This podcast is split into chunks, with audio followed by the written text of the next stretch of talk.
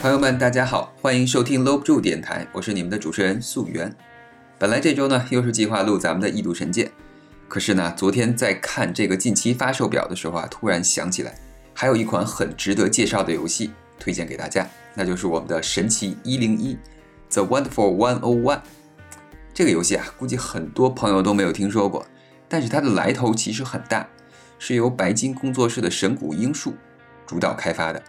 说到白金工作室啊，大家肯定想到的都是2017年比较火爆的《尼尔：机械纪元》。当年因为这个性感的人设和高质量的剧情设计，以及过硬的动作元素，成为了玩家们津津乐道的游戏。白金呢，也终于从霉运中解脱出来。其实白金工作室啊，真是命运坎坷。公司成立于2007年，由 ODD 和 Seeds 工作室合并而成。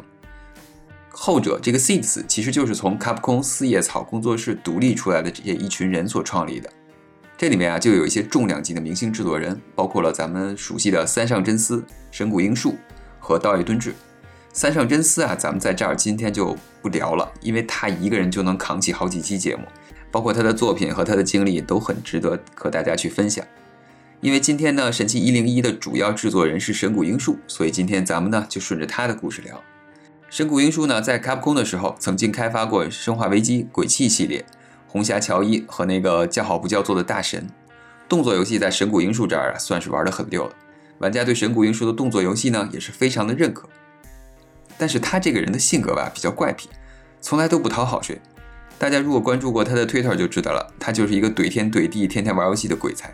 虽然大家都很认可他的动作游戏，但是总有一些无法摆脱的命运，却围绕着神谷英树。从大神开始，神谷英树开发的游戏总会遇到一些叫好不叫座的尴尬境。那么神谷英树呢，后来就跟着三上真司来到了白金工作室。一开始发展还不错，和世嘉合作开发了几款游戏，像我们熟悉的《猎天使魔女》，算是口碑销量双丰收。但是白金的日子呀，也一直不太好过，资金是最大的问题。后来呢，任天堂出资赞助，算是挽救了白金的危机。白金呢，也开始和任天堂合作去开发一些游戏。这里面就有我们今天所说的主角神奇一零一。其实这个 The Wonderful One One 本身的游戏设计还是很有新意的，而且玩法高度契合了 VU 的特性。只是可惜当年 VU 的销量惨淡，而且神谷英树的游戏风格和任天堂 V 所招来的那群轻度玩家不是很契合。复杂的动作系统导致了上手难度略高，最终导致了神奇一零一的大 BOSS。游戏的媒体评价都还不错，但是销量极其惨淡。这样一款优秀的作品就被无情的埋没了。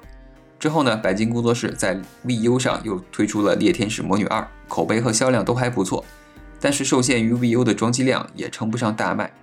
后来，白金和微软曾经合力开发过一个新的动作游戏 IP，叫《龙鳞化身》，当时在 E3 上还进行过高调的宣传，有点像《龙腾世纪》的卖相。本来大家也是非常的期待，可是随之过了两年，由于开发进度缓慢等等一些原因，项目就直接被叫停了，也就没有后续的消息了。好在2017年，白金和史克威尔尼克斯合作开发了《尼尔：机械纪元》，这才慢慢重回大家的视野。随着 Switch 的大卖，《猎天使魔女一加二》的合集也相继复刻推出。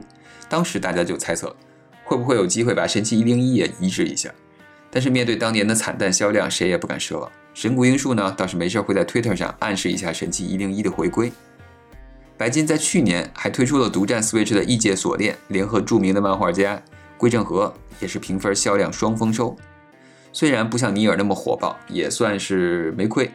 就在今年，白金在众筹平台发起了神奇一零一的移植，最终获得了不错的支持，达成了几乎全平台的发售，登陆 Switch、PS 和 Windows 平台，并且由白金工作室自主发行。这个应该是得到了任天堂的默认。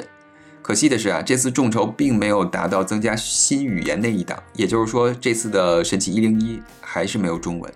不过动作游戏嘛，我觉得应该影响也不是很大。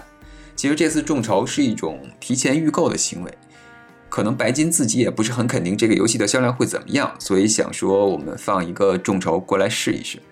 不过你从众筹到发售时间来看，游戏的移植工作肯定是在很久以前就进行了。再过两个礼拜，我们就能玩到这款移植的神奇一零一了。那八卦完了，接下来我们就给大家简单介绍一下神奇一零一到底是一款什么样的游戏。首先呢，这是一款第三人称视角的动作游戏。游戏中，玩家需要控制一百名英雄来和敌人进行战斗。每个英雄呢都有自己不同的能力，这些英雄可以通过组合来变身成不同的样子来进行战斗，比如可以变成拳头、刀、枪等等。而且加入变身的人数不一样，形态和威力也会不同。最开始玩家只有几名英雄角色，变身的状态呢也比较少。随着游戏进程的推进，玩家也将陆续获得更多的英雄和变身能力。这些变身能力呢，同样和场景有一些独特的互动，也存在着一些解谜的要素。那么，游戏标题的“一零一”呢，其实指的就是这一百名英雄和操作他们的玩家自己。当年 BU 拥有独特的平板控制器，所以变身操作用触控笔在屏幕上就可以完成。但是这次 Switch 的移植呢，少了触摸屏，不知道摇杆操作会不会有一些别扭。游戏的动作和打击感都十分到位，毕竟白金做动作游戏这么多年了，这一点应该会差不了。游戏的画面由于人数比较多，玩起来的时候可能会有一点乱的感觉，但是相对的演出也是十分的华丽。毕竟从人设风格上，大家可能就知道这是神谷英树的作品，像极了当年的幻侠乔伊，硬核中带着搞笑。这个游戏乍一看呢，会让人有点觉得看不懂，主要是它的玩法比较独特，需要一定的学习成本。但是当你熟悉了这个游戏的机制之后，就能获得良好的游戏体验了。在这里呢，我推荐给喜欢动作游戏的玩家，推荐大家去试一试。特别是如果你喜欢鬼泣或者是猎天使魔女系列的话，那么神器一零一绝对会是神谷英树自己性格的完美体现。可以说，神器一零一是继幻侠乔伊之后最神谷英树个人风格的一个游戏了。不过还有一点比较可惜，就是本来我们的实体版是打算和数字版一起在五月十九号发售的，但是受这个全球疫情的影响啊，神奇一零一的实体版将会推迟上市，于六月三十日发售。想要收藏实体版的玩家可能就有点难了。不过，对于真心喜欢这个游戏的玩家呀，我觉得咱们都等这么多年了，也不差这一个半月，是吧？好了，那么今天的游戏推荐节目呢，就聊到这里。